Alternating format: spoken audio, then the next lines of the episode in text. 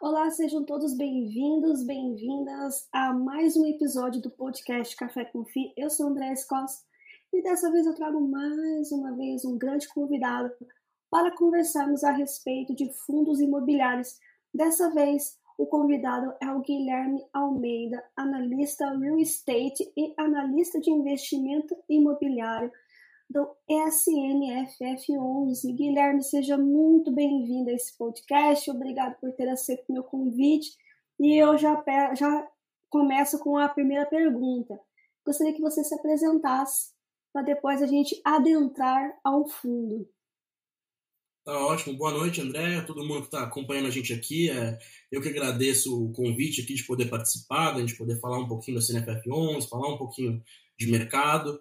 É, a gente, na Suna, é sempre muito aberto para esse tipo de convite, então, assim, sempre que, que quiser, a gente está disponível para conversar e falar sobre assuntos pertinentes para o imobiliário. É, me apresentando um pouquinho mais, é, meu nome é Guilherme, eu tenho 25 anos, Uh, sou formado em administração pelo INSPER. É, comecei minha trajetória no, no, já no mercado imobiliário, então desde o início da minha carreira eu trabalhei com o mercado imobiliário.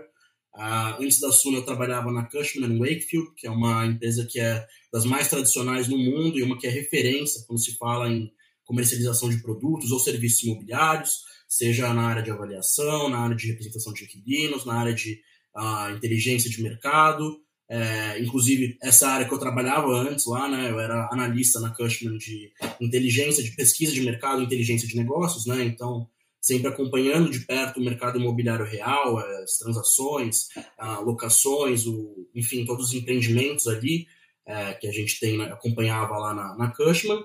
E aí, em 2021, fui convidado pela equipe da Suno Asset para trabalhar na equipe de gestão do SNFF11, né, o fundo que teve ali o IPO no dia 7 de maio de 2021. Eu entrei mais ou menos nessa época mesmo, para trabalhar ali com a equipe do, do Vitor, né, que é o CIO, o diretor ali, CIO da Suno Asset, Vitor Lopes Duarte, é, principalmente voltado na equipe de gestão do, do SNFF mesmo, que é o nosso fundo de fundos. Maravilha, Guilherme. Grande trajetória, grande escola que você teve em relação ao mercado imobiliário. Mas adentrando agora no fundo, explica um pouquinho, conta um pouquinho para nós aí qual é a tese e a estratégia do SNFF 11.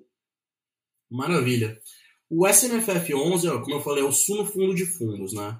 Ele é um fundo de fundos, ou seja, ele investe em outros fundos imobiliários do mercado, é, que ele vem de uma demanda que a Suno Research tinha dos assinantes. Então, para quem não sabe, a Suno ela tem uma casa de análise, que é a Suno Research, não é só a Suno Asset, e essa casa de análise é, tem um time para fundos imobiliários, com uma carteira recomendada, relatórios semanais, acompanhamento de mercado, com uma equipe liderada pelo professor Baroni, né, que é uma referência no mercado de fundos imobiliários. É, e a carteira recomendada da Suno teve um desempenho nos últimos cinco anos, desde a criação dela, que foi ímpar, assim, um desempenho muito superior ao IFIX, que é o índice é, do, de fundos imobiliários, né, que é o benchmark, basicamente, para os fundos imobiliários ali, quando se fala de, do segmento como um todo, e não uma classe específica como crédito ou tijolo. Mas, é, enfim, basicamente, essa carteira recomendada tem um desempenho muito bom. E aí os assinantes da Suno sempre falavam, olha, eu adoro o produto, é, acompanho, sigo a carteira, minha rentabilidade está ótima, mas assim, é, eu não, não quero ficar perdendo tempo lendo meu o relatório, acompanhando tal, eu, eu trabalho, eu tenho outras outros uh, afazeres, né? Eu tenho ocupação, ocupação profissional, tenho uh, minha família, eu quero passar tempo com minha família, quero ter um tempo de lazer. Então, assim, eu não, não quero ficar me prendendo a relatório. Não tem como vocês pegarem meu dinheiro e, e gerirem esse patrimônio para mim, fazerem essa alocação para mim. É, e, e, isso era uma demanda que tinha não só na carteira combinada de fundos imobiliários, né? A gente tem carteiras também de ação, de, de estoques, de ações internacionais, de renda fixa, enfim.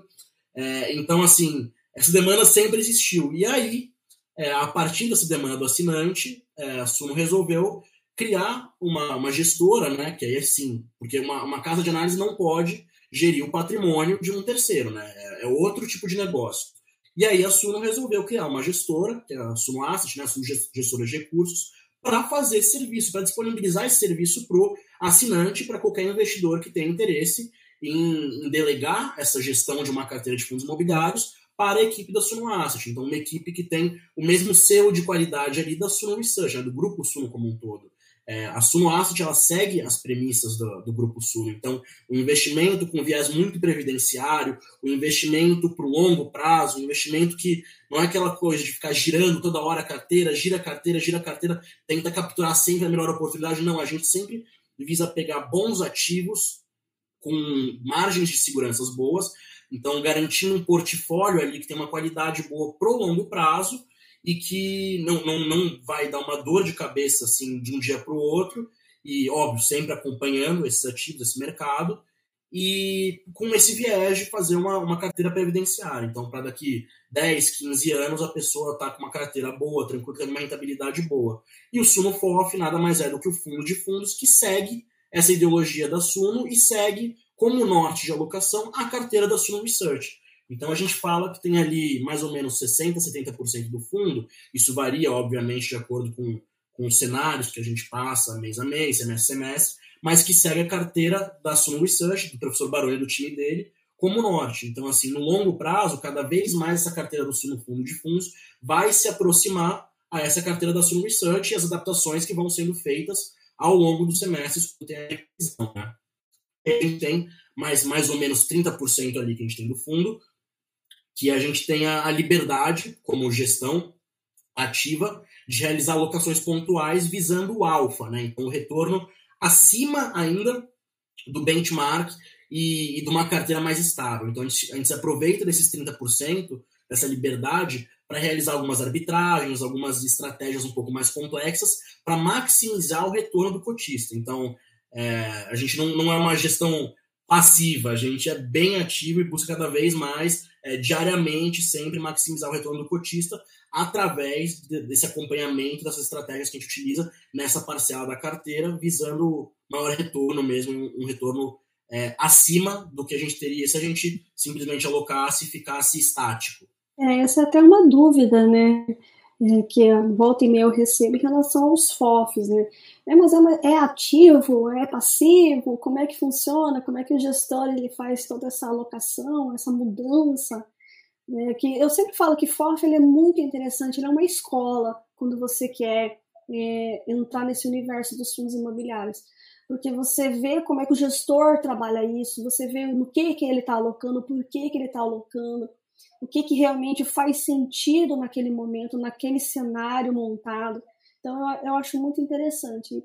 E é por isso que eu, eu fiz questão de trazer é, um, um, gestor, né, um analista de FOFs para conversar conosco com, e, e, fazer com que o pessoal entendesse né, a tese, a estratégia, como é que realmente funciona é, por trás, não apenas daquele relatório que, aliás, nós estamos até conversando nos bastidores, que eu acho fantástico, né, um relatório tecnológico via Power BI, para alguns ficam um pouco receosos com essa tecnologia disruptiva, mas é muito interessante porque ele é dinâmico, né? Então você tem todas as informações ali de uma maneira bem interessante, né, Guilherme?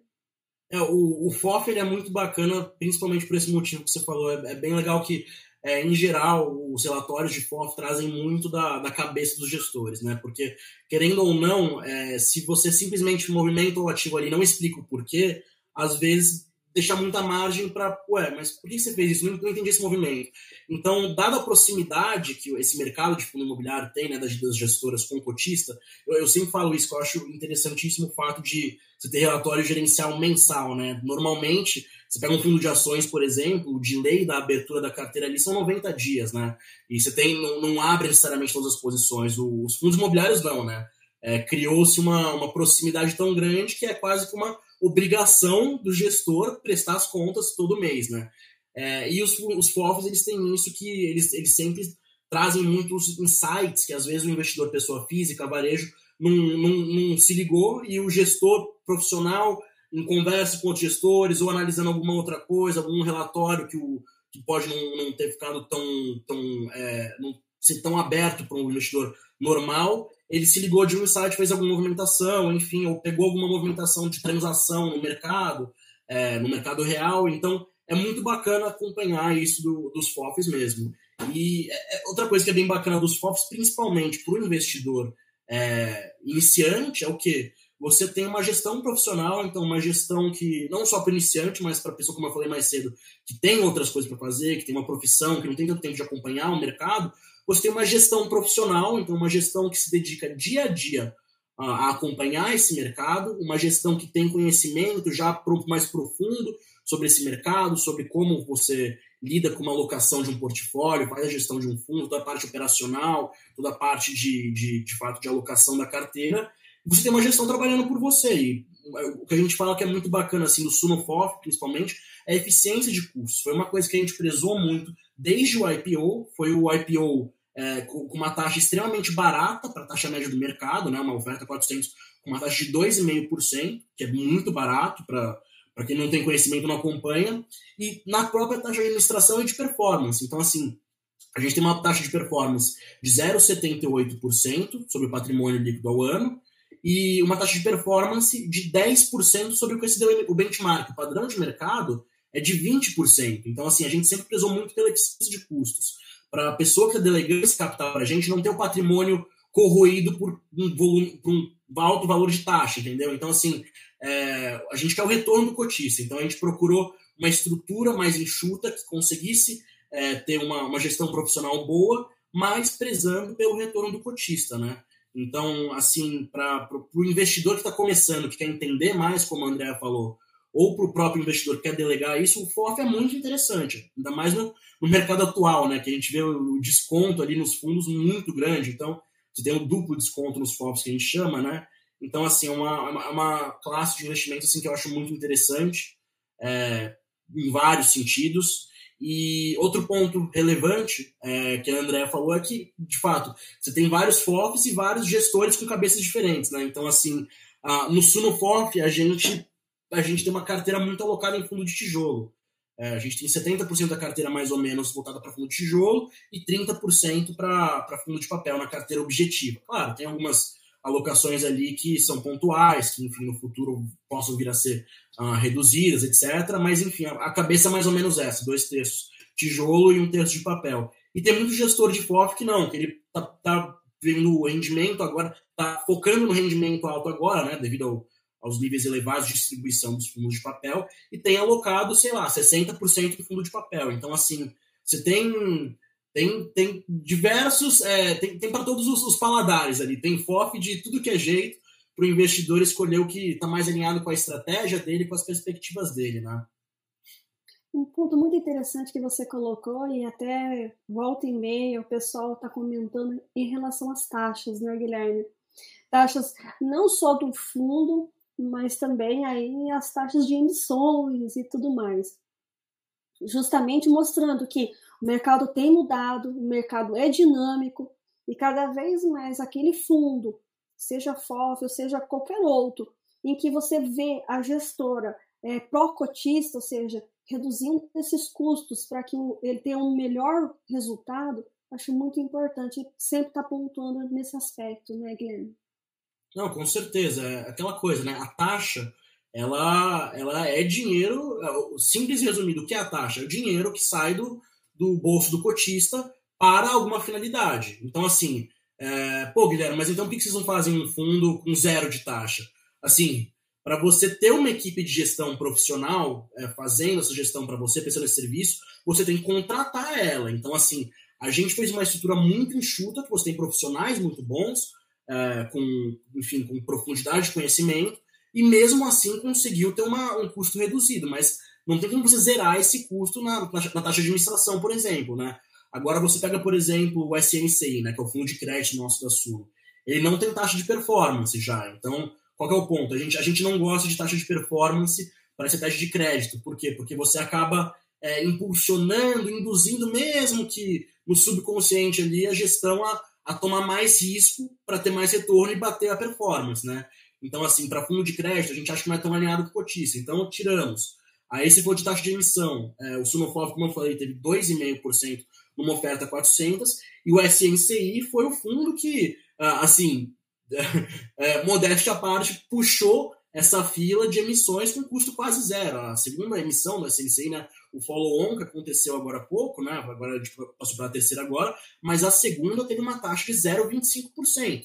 Novamente, Aí você fala, pô, mas por que não faz zero? Porque você tem custos ali que não tem como zerar. Você tem custo de advogado, por exemplo. Você tem custo da CVM ali que você tem que pagar para fazer a emissão. Mas a gente pegou e falou, cara, a gente, não, a gente tem uma força. Na Suno tem um, um poder de comunicação muito forte, né? Uma empresa que tem uma, um, um canhão de comunicação, de marketing muito grande. Então, a gente tirou, por exemplo, o custo de distribuição. Eu não preciso de uma, um distribuidor pagar um dinheiro muito alto para ele, para ele distribuir a minha oferta, eu conseguir ter investidores, seja é, escritórios de, de, agentes autônomos, enfim, investindo no, no, fundo, na oferta, porque a gente conseguiu usar muito a base de investidores da Suno, é, através da comunicação da Suno Asset, por exemplo, através das lives que a gente fazia, esse poder de comunicação para potencializar a emissão, né? Óbvio. Quando a emissão ela, ela é divulgada, a gente entra num período de silêncio, então a gente para de falar do veículo em questão, mas a gente faz um esforço muito grande para se manter sempre próximo ao cotista. Então, a gente tem lives aqui todo mês de todos os fundos. Então, é, todo mês eu estou lá, no, depois que sai o relatório gerencial, inclusive para quem quiser dar uma olhada, hoje, dia 18, foi divulgado o último relatório referente a junho, mas todo mês eu estou lá depois que sai o relatório falando com o cotista e tirando dúvida. A gente tem a caixinha de pergunta no Instagram, então toda semana tem caixinha de perguntas sobre todos os fundos. Então, qualquer dúvida, a gente está sempre muito próximo. Então, assim, essa proximidade, essa transparência e essa comunicação muito próxima ao cotista acabam fazendo com que a gente consiga fazer uma emissão sem precisar é, direcionar esse recurso financeiro do cotista para um distribuidor, por exemplo. Então, assim, a gente busca utilizar os artifícios e recursos que a gente tem, óbvio, sempre na medida da, da regulamentação, como eu falei, quando sai a oferta, a gente entra em período de silêncio, mas para potencializar essa, essas ofertas, por exemplo, dos fundos, esses, essa redução de custos que a gente tem para o nosso cotista, né? seja qual for o veículo da casa. É, então, acho que é, é, muito essa questão de alinhamento mesmo com o cotista e trabalhar é, diariamente para fazer isso. Essa, essa live que a gente está fazendo aqui, é, como eu falei, a gente sempre fica aberto para qualquer influência, analista que queira chamar a gente para conversar. Nossa, se tem um, um, canal de comunicação que é aberto, acho que assumo é, falar com a gente que a gente se disponibiliza na hora para fazer live, para gravar, o que for. Maravilha, isso é importante, né? Mostrar essa transparência e trazer essas informações que são relevantes ali na hora de você tomar a decisão de investir ou não naquele fundo. Né? É, Guilherme, como é que você tem visto aí você, é, o mercado de FOFs no geral em 2022, agora ele se fechando nesse primeiro semestre? Como é que você viu esse primeiro semestre para os FOFs? Tá. É, bom, o mercado de FOFs, é, geral, nem desse semestre, né? desde o ano passado já, desde o começo da escada de juros ali, ele vem sofrendo muito. Né? Os FOFs eles têm uma particularidade muito única em relação às outras classes de fundos de investimento mais populares do, do mercado imobiliário, que é o seguinte, eles têm o que a gente chama de um beta maior que um. Então, assim, quando o mercado cai, o FOF tende a cair mais. E quando o mercado sobe, ele tende a subir mais. Porque o FOF ele fica meio travado quando o mercado cai. Por quê? Vamos supor que eu hoje faça uma carteira com 10 ativos e pague 100 reais em cada cota. Quando o mercado cai, se eu for movimentar esses ativos, eu, pela regulamentação, pela regra contábil, se eu vender esse ativo, eu tenho que distribuir esse prejuízo para o meu cotista. Então, qualquer movimento brusco que um gestor de FOF faça, ele vai acabar tendo que distribuir muito muito prejuízo para o cotista. Então vai pegar o rendimento e, sei lá, se você costuma distribuir 0,60, você vai distribuir 0,30. Ou em casos mais extremos, em ativos que caíram muito, você come todo o rendimento que você vai distribuir. Então, assim, para o gestor de FOF, a não ser que seja um caso muito crítico, um ativo que pô, vai virar vai virar pó, entre aspas, do dia para a noite, não existe um impulso tão grande de você ficar realizando prejuízo para o cotista.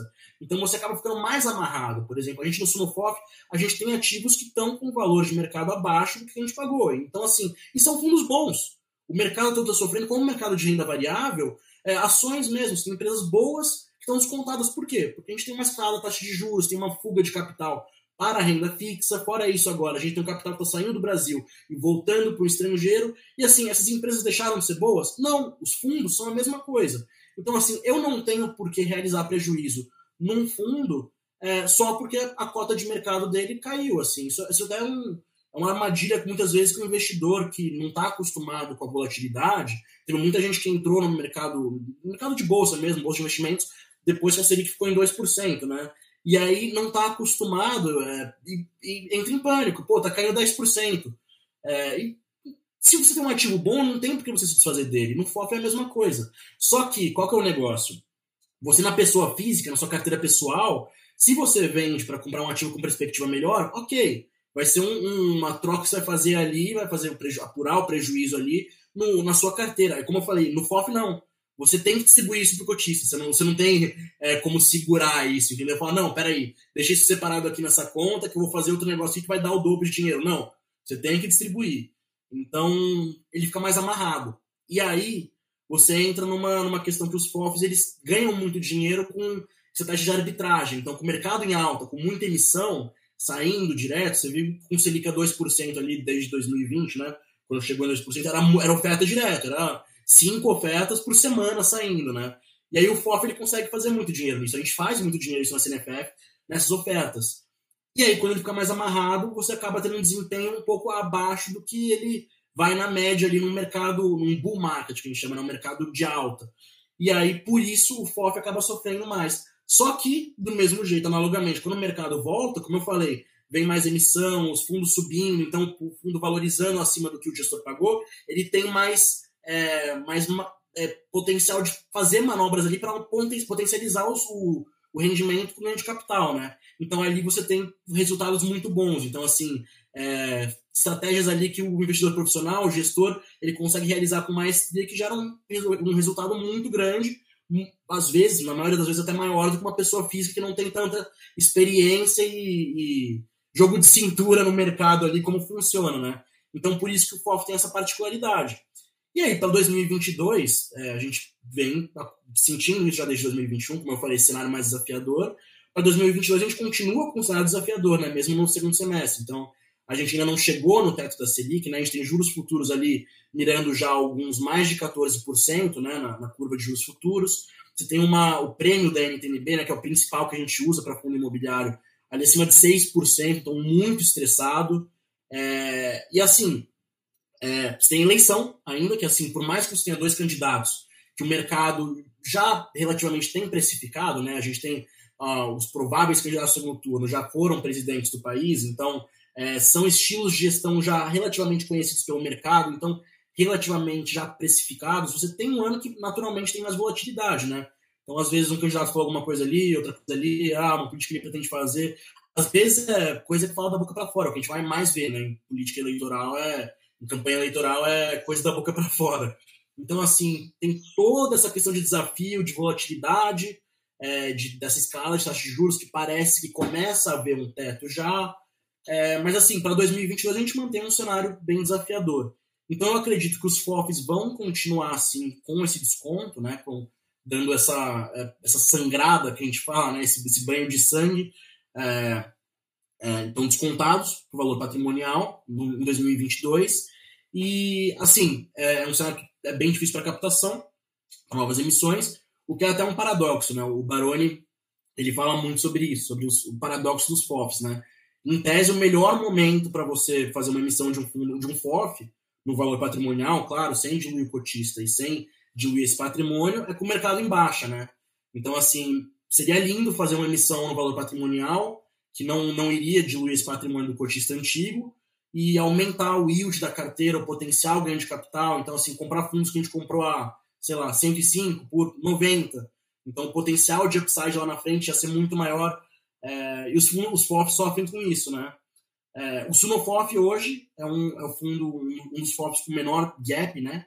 entre o valor patrimonial e o preço de mercado, então assim, ele não está tão descontado, o que pode, eventualmente, fazer com que, se a cota valorizar, a gente tenha uma janela boa para fazer essa melhora nessa essa emissão, nessa captação, e fazer uma melhora na carteira. Mas aí é, é uma questão hipotética, né? Ao contrário do que muita gente pensa, o gestor não controla o preço de mercado do fundo. Exatamente, até porque as situações, né, os cenários ali que não, não estão diretamente das mãos né, do gestor, que, para que, como você bem falou, controle ali se realmente vai ser, mas vai, vai abrir uma janela positiva ou não, né? É, Guilherme, você falou um pouquinho aí da, da curva de juros, né? Mas que ainda tem ainda um potencial de alta. Mas e quando, e creio que você já vislumbre né, essa esse potencial, ou seja, essa perspectiva, né, de quando a curva de juros iniciar essa queda, né, como é que você vê os fundos de papéis? Porque como vocês analisam os de tijolos e os de papel, como é que você vê primeiramente os de papéis e aí depois a gente fala um pouquinho sobre os de tijolos? Tá. Assim, é, o fundo de papel ele tem uma, uma questão que ele é, assim, a gente brinca que ele é, um, é uma renda fixa é, vestida de renda variável, né? Porque ele é um fundo que ele é claramente de renda variável na, na, no final das contas, porque ele é um fundo que tem variação diária no home broker, etc. Mas ele é uma casca ali que tem um monte de renda fixa, né? O, CRI, o Certificado de Seguro Imobiliário, é renda fixa. Então, assim, você tem títulos ali indexados a, sei lá, IPCA mais um prêmio, CDI mais um prêmio, IGPM mais um prêmio, que são títulos de dívida. E, assim, é, é uma armadilha muito comum que o investidor que está começando, é, que não foi muito a fundo no entendimento do, do, da estrutura dos fundos imobiliários, comparar o rendimento de um fundo de tijolo com o de papel. O de papel, ele distribui no curto prazo essa inflação, esse CDI, mas é uma distribuição nominal, né? Então, assim, é igual você comparar a renda fixa com o rendimento de um fundo de tijolo. A renda fixa, então, um tesouro Selic da vida vai te dar um rendimento é, próximo do CDI, só que qual que é o negócio? É nominal. Primeiro, você tem que tirar a, a, o, a, o, imposto de renda, né? No caso dos fundos imobiliários, você tem a isenção, então isso daqui está mitigado. Mas você tem a questão do rendimento real, né? Que é o quê? É esse rendimento nominal sem é, tirando a inflação, né? Porque não adianta eu ter um investimento que ele, ele hoje é 100, daqui 10 anos vai ser 110, mas a inflação faz com que o meu dinheiro seja desvalorizado em uma proporção maior do que esse retorno, né? Então, assim, para começar, você tem essa armadilha que o investidor iniciante sempre cai de ver o rendimento alto e achar que esse rendimento, é, primeiro, é sustentável, porque ele está muito alto agora, porque a gente tem uma pressão inflacionária muito alta, a inflação vem vindo bem alta, acelerada. Esse ano tiveram diversos recordes no, na inflação, inflação mensal, nos meses. A gente viu uh, recordes que não eram batidos desde antes de 2000, na época do plano real ali de inflação, sendo batidos no mês, né, no, no IPCA do mês, ou no IGPM, né, o IGPM já está mais acelerado, mas menos pegando essa, essa, aceleração que o IPCA pegou nos últimos tempos, porque ele foi antes ali, né, teve aquela subida muito alta do IGPM em 2020, 2021, mas é, enfim, basicamente você tem essa pressão inflacionária e você tem a Selic ah, em nível muito elevado, né? Então você tem o CDI hoje em 13,15, né? 10 bips abaixo ali da Selic que a gente fala sempre, né? De mercado, o consenso é esse. Mas que pode chegar ali, o mercado já vê ali em 14%, por exemplo. Agora, esses 14% vai ser para sempre? Acredito que não, num cenário um pouco mais estável, você não tenha toda essa questão de inflação, essa questão econômica, fiscal que a gente tem hoje no Brasil, essa Selic tende a ser um pouco mais baixa, e a inflação também, né? Se, a gente continuar tendo inflação do jeito que a gente está tendo esse ano, Deus nos acuda. Mas é, e esses fundos vêm distribuindo muito alto, rendimentos muito altos por causa disso. E aí o investidor olha e fala, tipo, nossa, olha que DY alto, então 15, 17, 18%, só que esse rendimento é nominal. Agora, o que eu te pergunto é, em julho já estima-se uma deflação, né? principalmente por causa dos preços dos combustíveis, agora a redução do ICMS. É, quando esses fundos passarem a pagar valores mais baixos, o que será que esse investidor vai pensar? Porque tem muita gente que está comprando por causa disso, DY.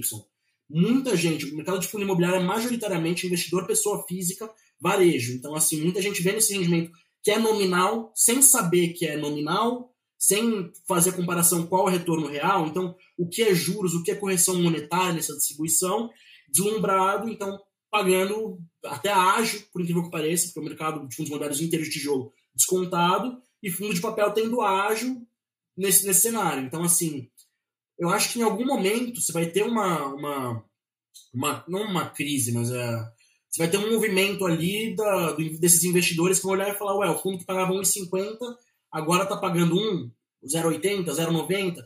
E aí, será que não vai ter uma fuga? É, como eu falei, é uma, uma brincadeira, mas dessa renda fixa, desse rendimento de renda fixa para o retorno real, que é o caso do fundo de tijolo. Tem fundos de tijolo hoje que têm reajustado os patamares de distribuição para níveis superiores ao que os fundos de papel pagavam antes dessa, dessa Selic é, extremamente estressada, né? Ou atrás, é, quando você tinha um IPCA mais saudável ali em 2019, Selic um pouco a um nível mais normal, entre aspas, você tem fundos de tijolo pagando esse retorno real acima já do que isso. Então, assim, é algo a se acompanhar. Não tem como a, gente prever, mas eu acredito que você vai ter sim uma, uma um, um susto ali no mercado quando esses, esses números pararem de vir tão altos, né? Esse rendimento parar de vir 2, 1,80, 1,70. É, enfim, é, eu acho que é algo você acompanhar. E no final das contas, talvez é, ali abra-se uma oportunidade para você comprar a mesma carteira, o retorno real, por um preço mais baixo. Porque assim, um fundo que negocia hoje a 120, com uma carteira que é um prêmio de IPCA mais 10, daqui dois anos, se for mantida a mesma carteira, óbvio, tem uma reciclagem que o gestor faz, mas um cenário hipotético, você comprar a mesma carteira, IPCA mais 10, por 100 reais, o prêmio de risco é o mesmo. É IPCA mais 10. Só não vai receber a correção monetária. Mas a inflação vai estar mais baixa. O seu retorno real vai ser o mesmo. Só que você não vai comprar um fundo que vale 100 por 120. Então, assim, eu, eu acho que o horizonte atual está muito mais é, interessante em termos de retorno real para fundo de tijolo. E para FOFs, como eu falei, que tem um desconto ali, às vezes duplo, né? Então você consegue comprar um portfólio que de, deveria valer 100, hoje vale 90 por 80, né? Então, eu, essa é a minha opinião pessoal. É, tocando nesse aspecto, Guilherme, eu tenho visto já até alguns analistas é, falando da, né, que quando isso começar a acontecer, que é interessante você ter é, fundos é, de papéis já atrelados ao CDI, porque ele demora mais a, a, a ficar nesse patamar, né? ou seja, quando você está no IPCA, o IPCA é mais rápido do que o CDI, né? Quando, quando cai, né? Como você bem colocou, já tem perspectiva de deflação, ou seja, o IPCA vai diminuir um pouquinho. E a questão também de não ficar, ficar insustentável para alguns papéis pagar um prêmio tão alto também, mais uma inflação alta, né? Tem todos esses aspectos que os investidores iniciantes acabam não conhecendo, não sabendo, ou indo apenas, como você bem colocou, pelo DY e esquece de analisar ali realmente o que, que tem ali dentro, né, Guilherme?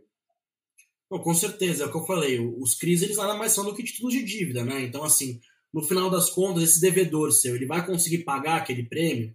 Então, a gente viu agora há pouco, acho que semana passada, o BT, BTLG, né, o fundo de logística do BTG mesmo, pré-pagou um CRI ali, por quê? Porque ele tinha uma dívida em CDI mais um valor baixo, que na época, com a Selic a 2%, pô, era, era uma dívida que não, os juros, o, que ele tinha que pagar ali não, não era um valor extremamente alto. Hoje, com uma Selic é quase 14%, então 13,25%, CDI a 13,15%, como eu falei, você tem uma dívida muito mais cara. Então, assim, em cenário de, de juros altos, seja para empresa, fundo imobiliário, qualquer tipo de dívida, é, qual que é a saudabilidade de você ter uma dívida relevante? Então, assim, fundos com uma alavancagem muito alta ou com um prêmio ali na dívida muito alto, qual que é o custo da dívida ali? Então, assim, é, no final das contas, os CRIs são títulos de dívidas que tem um devedor por trás. Então, isso assim, por exemplo, você pega para os fundos mais arriscados ainda, é, teve uma coisa que aconteceu que muita gente ficou, é, assim, ficou em dúvida, ué, como é que você tem fundo que, você, que a gente chama de middle risk ou high grade, que está pagando, está aumentando tanto o rendimento, e os high yields não estão aumentando tanto. Por quê? Esses fundos high yields, eles já têm um prêmio ali, uma dívida muito cara, um, um juros ali sobre aquele indexador muito alto. Então, assim, quando sobe, você não consegue espremer mais o seu devedor para ele pagar mais do que isso. O crédito começa a ficar meio deteriorado. Então, assim, ou deixa de receber a parcela inteira, a PMT, ou você não consegue acompanhar essa, essa subida no custo da dívida, né? O high grade, por outro, por outro lado, normalmente é uma dívida mais saudável, é um devedor que tem um balanço ali, é, que ele tem capacidade de, de, honrar com os pagamentos em dia certinho, sem inadimplir. O middle risk já fica um pouco mais no meio dos dois, mas mesmo assim é um, devedor mais saudável, uma carteira mais saudável, conseguiu capturar um pouco mais é, essa, essa subida, né, do, esse estresse do IPCA e da, da Selic, mas é, como eu disse, como você colocou, no final das contas é um devedor, então assim, qual é a capacidade desse devedor de pagar? No fundo high yield, já, já, já, tem um risco inerente que é o custo da dívida. Como eu falei, é, não é IPCA mais 5, IPCA mais 7. Você tem dívida ali de série subordinada ali, que é IPCA mais 20. Então, assim, qual que é a capacidade do seu, do seu devedor de pagar isso? Nisso você tem muito multipropriedade, né? Que é aquele, por exemplo, aquele resort, que é, é uma carteira, muito pessoa física, que cada um compra uma parte ali do quarto, e aí cada um tem o direito de usar uma vez por ano, assim. Essa carteira, ela tende a sofrer mais, porque é uma pessoa física. Então, assim, ela não tem um balanço por trás, não é uma empresa, um CRI com, com dívida, contrato, perfil contratual ali, ou é, corporativo, que tem uma empresa por trás com um balanço muito sólido é uma carteira que tende a ter o crédito muito mais deteriorado. Então, assim, o high yield é um ponto de atenção muito alto para fundo de papel ali. É, como eu falei, no Sunofork a gente é, preza muito mais por um bom risco-retorno. Então, a gente coloca em FIIs ali mais middle risk. Então, com carteiras mais... É, com, com devedores mais saudáveis, com balanços mais saudáveis com um perfil de, de crédito que a gente acredita que não, não deva dar grandes dores de cabeça, vide a alocação no fundo, né? Até porque para justamente não comprometer, né, o investidor em relação a, ao resultado final, né? Que ali é a hora que você recebe os rendimentos, né, Guilherme? Exatamente. Assim, uma coisa é eu fazer isso na minha carteira pessoa física, outra coisa é eu pegar o capital de uma pessoa, uma família, alguém que passa a vida trabalhando para conseguir fazer esse investimento é, visando, por exemplo, uma, uma, uma, qualidade de vida lá na, na, época de idade mais avançada, um viés previdenciário, e a gente fazer um investimento irresponsável, por assim dizer. Uma coisa que vai, vai colocar em risco esse capital, esse patrimônio desse investidor. Né? Então, assim, é, é um ponto de atenção, seja para o investidor pessoa física ou gestor profissional, investidor qualificado, enfim, porque no final, é como, como a gente colocou aqui, é um título de dívida e tem alguém que vai ter que pagar essa dívida lá atrás é, lá atrás não, lá na frente. E, e assim, como o BTLG fez, você também tem questão de pré-pagamento. Vai ter muito mais impulso do devedor de pré-pagar isso do que ficar carregando uma dívida cara, né? E pré-pagamento, em geral, você tem muito CRI que não tem multa de pré-pagamento. Então, assim, acaba entrando em, coisa ali que, pô, não é tão interessante, né? Então, é, pontos de atenção sobre os fundos de papel. Exatamente. Principalmente nas questões de garantia, né? Acho que isso é fundamental. É, agora vamos falar um pouquinho dos tijolos. Né? É o momento para migrar para os fundos de tijolos. Está muito interessante, porque assim, né, quando você fala em fundos de tijolos é, é até engraçado, porque você olha aquele preço na tela né, do seu home broker e qualquer movimento em termos de tá ali um, um desconto grande em relação a ele, é como se parecesse para aquele investidor que o imóvel ele, né, foi implodido, né? Ele explodiu e não é isso que acontece, né? É como você falou, tem não nem todos têm essas informações, nem todos têm esse conhecimento e que acabam ali é, se emocionando com aquele com aquela desvalorização e consequentemente acabam vendendo. Como é que você tem enxergado essa, esse momento para os, os de tijolos? Tá.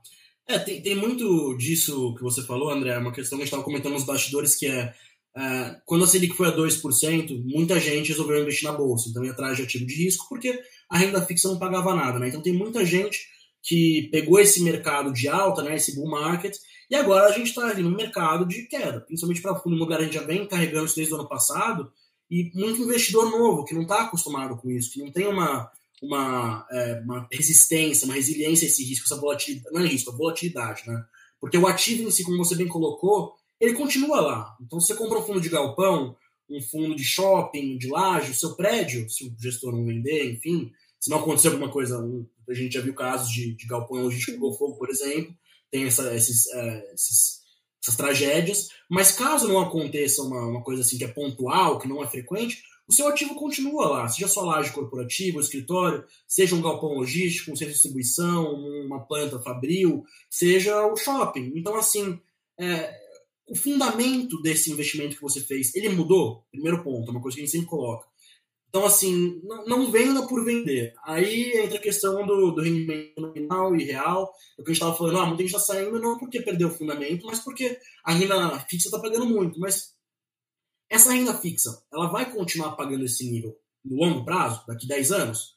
Eu acredito que não. Como a gente falou, é, a Selic não vai ficar nesse patamar para sempre, esperamos. A inflação, esperamos também, a, o prêmio da NTNB, né, o Tesouro Direto, que paga inflação mais um prêmio, eu acredito, dado o nosso histórico e dado como está a situação atual, que não vai ficar em 6% esse prêmio, vai diminuir. E você tem hoje a oportunidade de comprar bons ativos pagando prêmios, pagando retornos, aluguéis, né? O, o, aluguel, no final das contas, é o que vai de retorno para o cotista, é muito interessante. Então, ah, pô, por que, eu vou investir num fundo imobiliário de tijolo pagando 10% com o tesouro direto pagando 13 e 25, enfim, explique.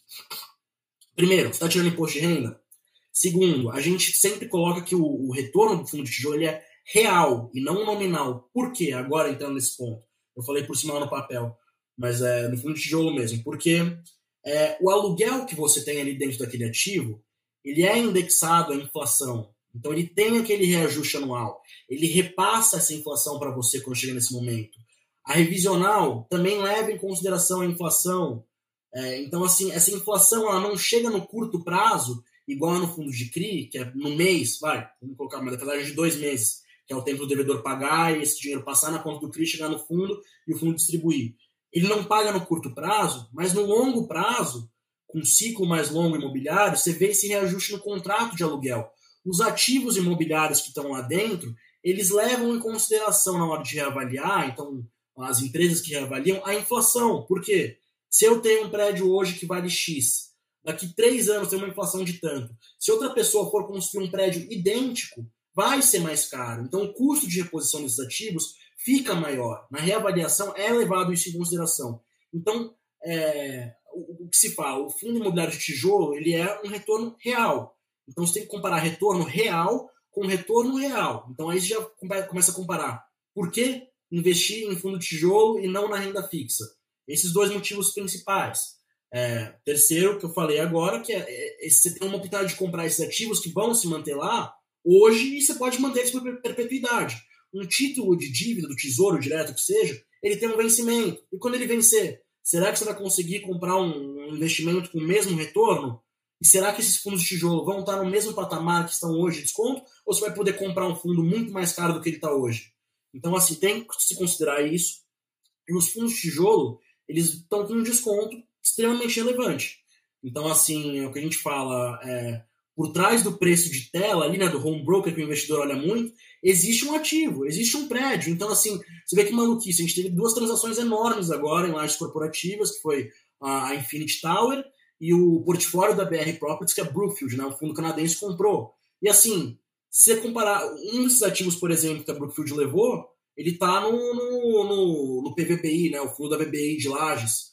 Então, assim, é, essa área eles poderiam ter comprado no home broker mais barato. É que, não, óbvio, um investidor, pessoa física, um investidor estrangeiro, força, não vai comprar no home broker assim, mas a analogia que eu quero fazer é tipo assim: por que, que eles pagaram esse preço, sendo que no home broker está muito mais barato? O que vale não é o que está no home broker? Não. O que o ativo vale é o que está no mercado real. Então, se vê transações mostrando que esses ativos têm um valor real por trás daquele preço descontado, que o investidor profissional, os investidores de mercado imobiliário real estão vendo. Então, assim, você tem um desconto hoje que não, não é. Ele é artificial. É preço de, de tela ali, por causa de gente indo para renda fixa, por causa de todo um cenário estressado para renda variável como um todo. Mas por trás desses ativos descontados na tela, você tem um ativo de muita qualidade, em localização boa, com um bom inquilino, com preço de locação interessante, um ativo que está sendo reajustado pela inflação, um ativo que o contrato dele está sendo reajustado. Então, assim, é, é uma questão de olhar muito mais o que tem por trás ali, a oportunidade que a gente tem para investir nesses bons ativos, em boas localizações, com bons inquilinos, é, com um desconto fantástico. Então, sim, acho que é um momento incrível para investir em fundo de tijolo. Como eu falei, eu acredito que fundo de papel é, pode ser que um eventual lá na frente uma queda da inflação, da Selic, então seja daqui dois anos, um ano e meio, um ano, enfim, o que for, é, você vai ter também um, um mesmo, mesmo retorno real, só que com preços um pouco mais acessíveis. Então, acho que para fundo de tijolo está muito interessante, assim, porque o prêmio da carteira do fundo de papel é, não vai mudar drasticamente. Mas o preço do fundo de tijolo pode ser que mude lá na frente você não consiga comprar esses ativos com esse desconto, esse, esse retorno tão interessante, porque no fim das contas, porque a renda variável cai quando a renda fixa sobe? Porque ela tem que se ajustar. Para você entrar no investimento de risco, você tem que ter um prêmio maior do que você teria na renda fixa, né? Então, assim, você tem um prêmio hoje pagando o equivalente ali, equivalente não, né? Mas assim, um prêmio maior do que você tinha antes, porque é um investimento de risco e no futuro você não vai ter esse mesmo prêmio. Vai, o mercado se reajusta, né? E aí o fundo de tijolo volta a ficar caro, né? Um ponto, acho que fundamental é, de tudo que você falou, Guilherme, em relação ao fundo de tijolo, é aquela questão de que ah, o fundo de tijolo, ele realmente vai passar a inflação ou não vai passar a inflação? Em quanto tempo? Será que eu consigo esperar? Será que eu não consigo? Porque os fundos de papéis são mais rápidos, as pessoas não veem, né? Eles acabam comparando, né? É, banana com maçã. E não é assim.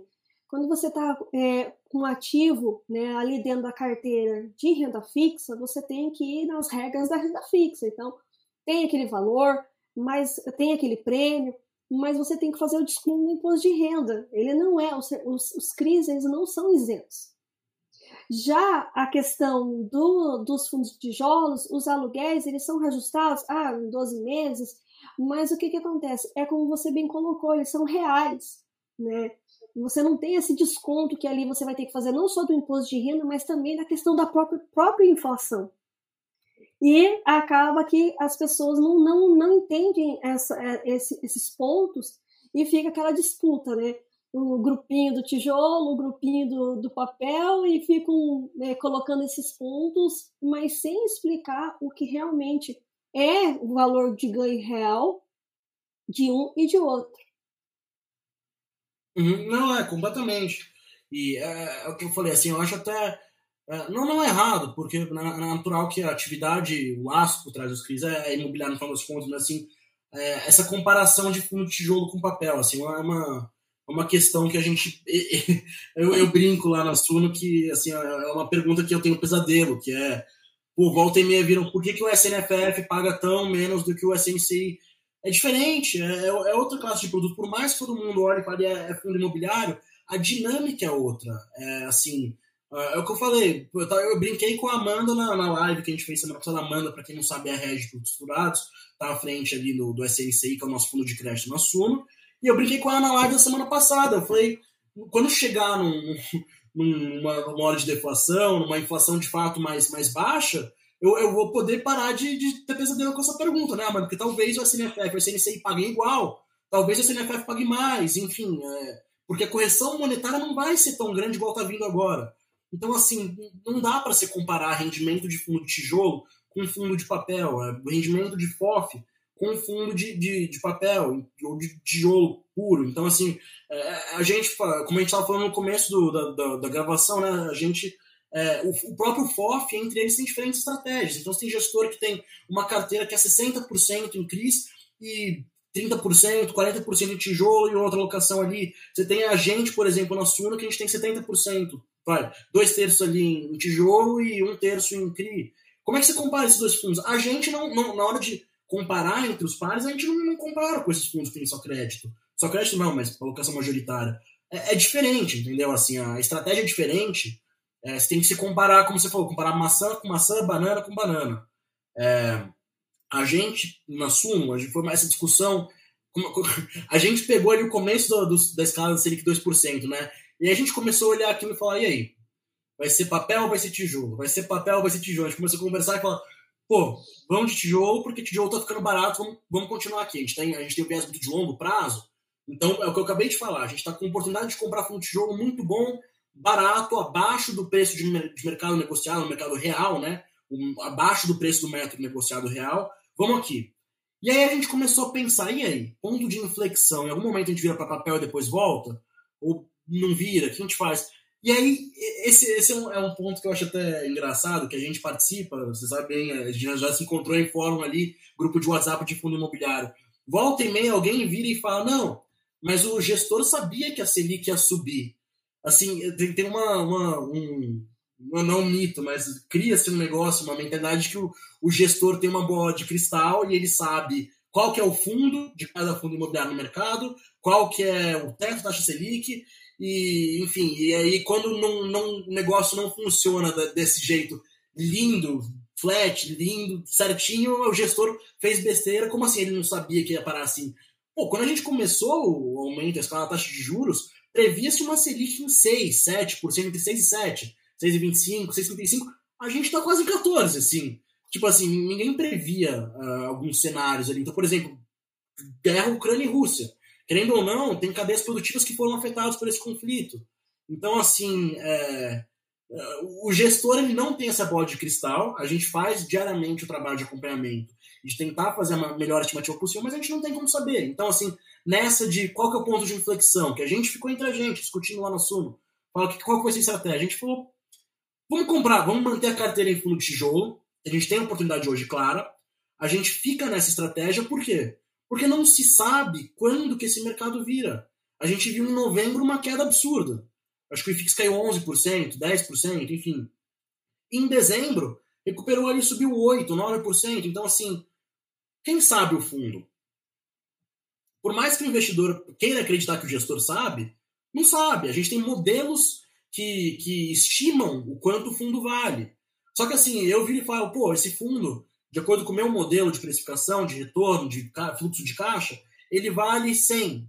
Então, assim, até 100 eu compro ele. Amanhã mudou o prêmio de risco. Amanhã mudou quanto que a, o Tesouro Direto, o IPCA está pagando. Eu tenho que ajustar a minha estimativa. Então, assim, não, não dá para você você esperar que o gestor vai prever tudo. Não vai. É, a gente faz o melhor para estimar, mas assim, é, óbvio, é a nossa função, né? Mas a gente faz uma para estimar, a gente, marca um teto ali até quando que vai o investimento e procura fazer a melhor alocação possível. E por isso que no SUNOFOF, em toda essa discussão de Selic, onde para, IPCA, onde para, NTNB, enfim, né, o prêmio, é, a gente optou por essa estratégia no SUNOFOF, por toda essa questão que a gente falou. Tem, tem tijolo sendo negociado a preço de banana. então a gente vai, a gente optou por seguir por essa estratégia visando um longo prazo. Tem fundo de fundo de fundo distribuindo mais agora, rendimento de 0,80, 0,70? Tem, mas vai lá ver o quanto lá dentro dessa carteira aí é crédito, né? É exatamente isso que, que acaba acontecendo. É, é bem interessante esses pontos que você colocou. E é porque eles brincam bastante, igual com o economista, né? E a economista vive falando depende. Mas claro, vai depender, não, não tem como a gente ter uma bola de cristal. É, eu falo, eu fiz três faculdades e não vim com nenhuma, então não tem como a gente saber, a gente prever. A gente monta o cenário com que os dados que nós, nós temos em mãos, mas de uma hora para outra pode mudar. Quem é prever a guerra na Ucrânia? Todo dia está mudando. Né? Exatamente. Quem imaginou que ia ter guerra esse ano? Né? Nós estávamos ali contentes que a pandemia estava dando uma trégua e de repente tudo vira. Então não tem como é. prever. É a mesma coisa que você querer acertar o time. Não, agora eu vou comprar esse ativo aqui porque ele vai, ó, e vai explodir. Não tem como. Isso é longo prazo. E, e às vezes tem uma diversidade. Não, pode, desculpa, pode terminar. Não, não, você ia falar que você tem que olhar de fato são os fundamentos que estão tá ali dentro. Prever não tem como. Exato. É, essas adversidades não, não, tem, não tem como controlar, né? Assim, é, você vê, 2019 a gente tinha um mercado de alta, gente tinha fundo de tijolo negociando com 20% de ágio, aí do nada acontece um negócio que ninguém tem como prever. Coronavírus. E aí? É, e, e, aí, quando acontece esse tipo de coisa, muitas vezes o investidor ele, ele quer culpar o gestor. Ele fala, mas como que o gestor não viu isso? Eu vi o Dani Caldeira da Mogra, né, ele é muito próximo da gente aqui na, na né? Ele comentando um negócio no, no Cisfora esses dias que eu falei, cara, é, tem que falar, isso é, é, é pô, bizarro, assim. Ele falando, gestor nenhum quer perder dinheiro, né? Gestor nenhum gosta de ver que alguma operação deu errado. Tipo assim, o gestor trabalha para ter um retorno bom, no final das contas. É, a, a, a, o retorno do fundo, quando ele tem um benchmark, Quanto melhor ele for, melhor para o gestor, se ele for receber uma performance. E para a própria gestora como um todo, né? A, gestora ela fica marcada pela, pelos, pelas operações que ela fez, investimentos que ela fez, decisões, etc. Então, assim, gestor nenhum quer, tomar uma decisão ruim. Gestor nenhum gosta de perder dinheiro. E, assim, às vezes cria essa percepção de que o gestor, ele sabia e, e não fez nada, entendeu? Ou ele tinha que ter feito um negócio, por que, que ele não fez? é, engenheiro de obra pronta é fácil, né? Aquela coisa que a gente fala. É muito fácil você pegar um negócio pronto e falar, pô, mas devia ter feito assim, assim, assado. Lá atrás não, não tinha a informação que você tem hoje, né? Não é a mesma coisa. Exatamente. É, agora, como é que você tem observado o mercado, né, em especial 2022, para emissões e a questão da alavancagem, que é outro medo que se tem muito a respeito, né? Tá. É, bom, emissões, uh, como eu falei, né, com, a gente tem um cenário desafiador, e como todo cenário desafiador, assim, no geral, é, é como eu falei, né, tijolo e papel é quase que duas, dois investimentos diferentes, né? Mas, assim, os fundos de tijolo muito descontados. Então, assim, vai ser raro você ver uma emissão, eu acho, na minha concepção, entendimento de mercado, de fundo de tijolo, é, a não ser que ele esteja em uma situação delicada justamente por conta principalmente de alavancagem, por exemplo. Então, assim, uh, espera-se, o comum é não, não se vê uma emissão abaixo do valor patrimonial. Por quê? Porque, no geral, essa emissão não é boa para o cotista, acaba diluindo o cotista, o patrimônio dele, etc.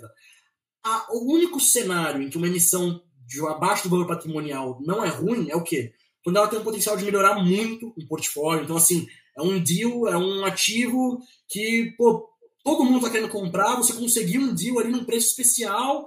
Então, assim, é um negócio completamente fora da curva. E aí você, obviamente, vai ter o esforço de convencer seu cotista e falar, ó, a gente vai fazer abaixo do valor patrimonial, mas assim, o seu retorno lá na frente vai ser maior, o portfólio vai ficar assim absurdo. Então, assim, esse é o cenário quando você justifica uma emissão que, no geral, é ruim para o cotista, né? Com os fundos de tijolo descontados, por isso que eu falo, é difícil você ter um cenário com janela de captação boa para esses fundos. Eu acho que para 2022 a gente ainda não vai ver um, um, cenário em que esses fundos se valorizem muito. Como eu falei, não tem como prever, não tem. Mas assim, dadas as expectativas de mercado, dado o que a gente tem hoje, a informação que a gente tem hoje, é, as estimativas, projeções de índices, indicadores econômicos, etc., acredito que seja um cenário difícil para captação de fundo de tijolo. É, fundo de papel, por outro lado, como eu falei, ele vem distribuindo bem. É aquela renda fixa, distribuição nominal ali, ele vem distribuindo alto. Então você vê alguns fundos de papel que tem ágio ainda. Você tem, se você tem ágio, você tem a oportunidade de melhorar o fundo. Então, por exemplo, a gente saiu agora de uma emissão da CMC, nosso fundo de crédito. Por quê? Tinha pipeline, a gente vem fazendo emissões pequenas, por quê? Porque tem operações na mesa que vão melhorar esse portfólio. Então, se você tem um ágio, você consegue fazer uma emissão no valor patrimonial para o cotista, faz uma captação pequena ali, aloca rápido, faz uma eficiência ali de alocação para não diminuir o rendimento do cotista, faz sentido e você tem ágio para isso, você tem espaço. Você tem essa janela ainda. Para fundo de tijolo, não. Então, para fundo de papel é plausível, sejam vistas algumas emissões ainda. Você tem que considerar também que a gente vê com, quando a NTNB estressa, por exemplo, então, né, fundos que têm carteiras indexadas ao IPCA, quando o título indexado ao IPCA de renda fixa sem risco, entre aspas, né, que é do governo, ele aumenta o prêmio, naturalmente tem uma marcação a mercado que leva o valor patrimonial dos fundos para baixo. Então, você tem um cenário em que o investidor está propenso a pagar mais no mercado secundário por esse fundo de papel, e ao mesmo tempo tem uma marcação a mercado que a gente tem visto, principalmente no último mês agora, mas nesse momento de estresse aqui, que o, o VP vai para baixo. Então, você consegue ter essa janela de captação um pouco mais fácil para o fundo de papel. Então, assim, para fundo de papel, acredito que a gente vai continuar vendo, sim, algumas é, convocações de emissão, e para fundo de tijolo, como eu falei, mais difícil justamente, é, mais difícil, e assim, o que você vai ver justamente é quando tiver que pagar alguma coisa de alavancagem alavancagem, como a gente falou um pouco mais, mais cedo, seja qual for o artifício que você use, no caso do jogo você, faz um CRIA ali, né? E, e coloca o, o, seu fluxo de recebimentos. por exemplo, eu vou comprar, para quem não sabe muito bem como é que funciona, eu quero comprar, eu sou um gestor de, de, de tijolo, de shopping, eu quero comprar um shopping, isso visto alguns agora fazendo isso, e eu não tenho dinheiro, o que, que eu faço? Eu compro o shopping, eu estimo o fluxo que ele vai me trazer de, de receita de locação e eu faço um CRI que o CRI é nada mais é do que um fluxo de pagamentos que eu vou fazer mensalmente ou a partir de um certo período, etc., para pagar essa dívida. Então, assim, é, tem alguns fundos fazendo isso, só que tem que ter um cuidado muito grande, porque, como a gente falou, a dívida num cenário de juros altos, de Selic alta e de PCA alta, ela fica cara. Então tem que ser um negócio muito bem casado. Tem, você tem alguns fundos que têm alavancagem, mas muito bem casada. Ou com uma taxa, que a gente fala, uma taxa quase de mãe, assim, de pai, assim, uma taxa tão baixa que o fundo ele tem um fluxo previsível ali que, por mais que você tenha ali um IPCA um pouquinho mais alto no mês, você CDI subir um pouquinho acima do que se espera hoje, ele vai conseguir arcar com esse pagamento porque ele tem um fluxo previsível maior do que isso. Então, assim, tem que ser um negócio muito bem casado, é, que não vai, não vai defasar um do outro, principalmente porque, assim, por exemplo, contrato de locação indexado ao IPCA, seja atípico, que é o mais previsível de todos. Então, atípico, é, e aí você tem uma alavancagem IPCA também tem que lembrar que essa, esse reajuste é no ano, é uma vez por ano. A dívida não, ela vai se reajustando com o IPCA no mês ali, né? Então, assim, tem que ser um negócio muito bem estruturado para você não ter problemas. É, a alavancagem sempre tem um risco, que é o risco de mercado, né? Então, assim, você nunca sabe, nunca sabe assim, o que vai acontecer num cenário mais estressado. Então, como eu falei, é, dívida que do nada ficou tudo mais caro ali, porque começou uma guerra. Então, pô, o que era 11% estimado foi para 14%.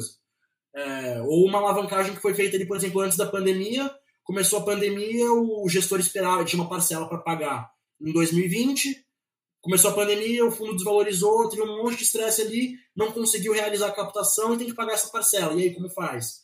Então, assim, tem que ser um negócio muito bem estruturado, é, de preferência que não corra esse risco de ter que pagar uma parcela muito relevante é, em algum horizonte de tempo que pode dar alguma coisa que a gente não espera. Então, é, assim, a alavancagem tem que ser sempre com cuidado. Não pode ser assim uma coisa muito relevante em termos de patrimônio do fundo, tem que ter esse cuidado. É, basicamente tem que ser um negócio muito bem estruturado, né? Para não acontecer justamente o que eu falei de o fundo ficar com a faca no, no pescoço e falar, ó, seguinte, gente, das duas uma, eu faço emissão agora abaixo do valor patrimonial, ou eu vou ter que vender um ativo. Imagina que horror que é para um fundo ter que vender um ativo, um trophy asset, que a gente chama. Então, tipo, um ativo muito bom, um ativo premium, um ativo que é o troféu do portfólio, tem que vender para pagar uma alavancagem. Então, é, tem que se ter cuidado. Como a gente falou, a dívida nesse cenário estressado tem que ter, tem que ter bastante cuidado. Tem que ser um negócio bem estruturado. Então, assim, é algo que tem que ser acompanhado fundo a fundo, caso a caso, e principalmente ver a perspectiva do gestor e qual é o cronograma de pagamento dessa dívida, né? Exatamente, tem que ser muito bem amarradinho e que não comprometa ali muito o, o patrimônio do fundo. Exato. Guilherme, mais uma vez eu quero agradecer muito você ter aceito bater esse papo comigo e com os nossos ouvintes do podcast. Gostaria que você trouxesse considerações finais, alguns dados que você acha interessante também é, trazer ali pra, para os investidores e futuros investidores também é, do SNFF 11 e para aqueles ali que queriam conhecer um pouquinho mais a respeito dos FOFs e também as mídias sociais para o pessoal acompanhar. Tá ótimo. Bom, primeiramente, obrigado, André, pelo convite. Como eu falei, a gente é super aberto, assim, coisa mais fácil é trazer algum de nós para fazer live, seja onde for, com quem for, a gente gosta muito de expor toda a questão da, da filosofia nossa lá na Sunoast, dos fundos, qual que são as teses, as estratégias, perspectivas. Então, novamente, obrigado pelo convite, foi um prazer participar dessa conversa aqui. É, eu acho que para os investidores, assim, para quem está começando agora, por um lado tem, tem um mar de oportunidades, né, como a gente falou ali, tem muito fundo de tijolo muito bom, muito descontado. É, você tem fundos de papel que estão pagando rendimentos mais nominais altos agora, mas que tem boas, bons retornos reais também, então fundos que têm trazido um retorno muito bom. Então, assim, por mais que eu tenha falado que o fundo de tijolo está muito interessante, é, fundo de papel também tem muito fundo bom e não, não deixem de diversificar, acho que a diversificação é uma coisa é, importantíssima, não só dentro dos fundos imobiliários, mas é, com o investimento como um todo. Então, assim, é, não, não, não fique restrito a uma classe só de investimentos, a não ser que seja muito o seu ciclo de competência. Então, a gente tem, por exemplo, o professor Baroni, ele é 100% em fundos imobiliários, na né, alocação dele lá da Suno, ele é 100% em fundos imobiliários, mas assim, ele, ele a gente tem o Suno Asset que fica dos fundos também, imobiliários também, mas assim, respira fundo imobiliário. Então, assim, a gente está olhando o mercado dia a dia, minuto a minuto, segundo a segundo. Então, assim, a gente está ali na, na veia, na, respirando aquilo. Então, mas para o investidor comum, procure diversificar os investimentos é, em diferentes classes, diferentes tipos de ativos, é, estudar sempre o investimento. Né? A gente falou dos FOFs, então, assim, para quem está começando, para quem quer delegar, os FOFs são muito interessantes para delegar a gestão para um gestor profissional. Então, no nosso caso aqui, o time de gestão da Suno Asset, que é muito bom. A gente tem os insights ali no Suno Research também que são incríveis. É uma carteira que rendeu quase o dobro, quase o dobro, não, praticamente o dobro de FIX ali no longo dos últimos anos.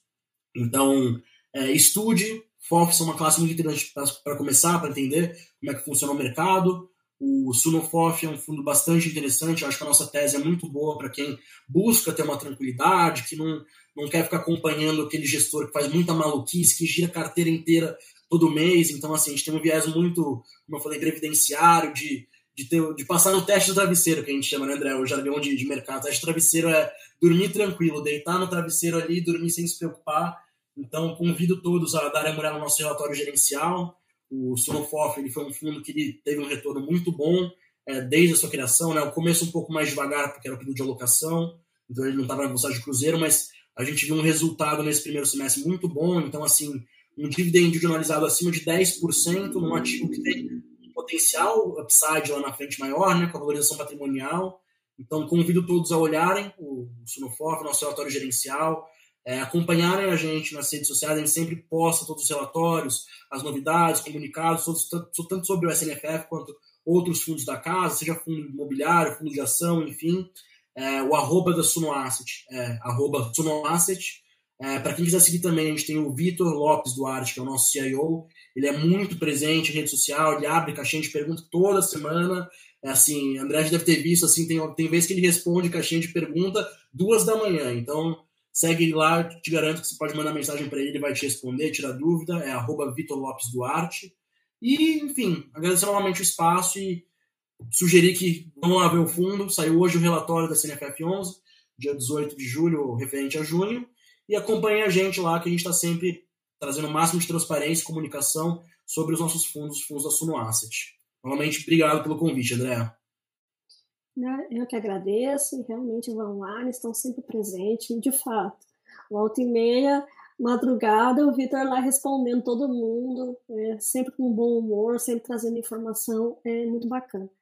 Mais uma vez, obrigado, Guilherme, obrigado a Suna aí por ter vindo falar conosco aqui nesse podcast. Pessoal, até o próximo episódio. Tchau, tchau. Tchau, tchau, Guilherme. Tchau, tchau.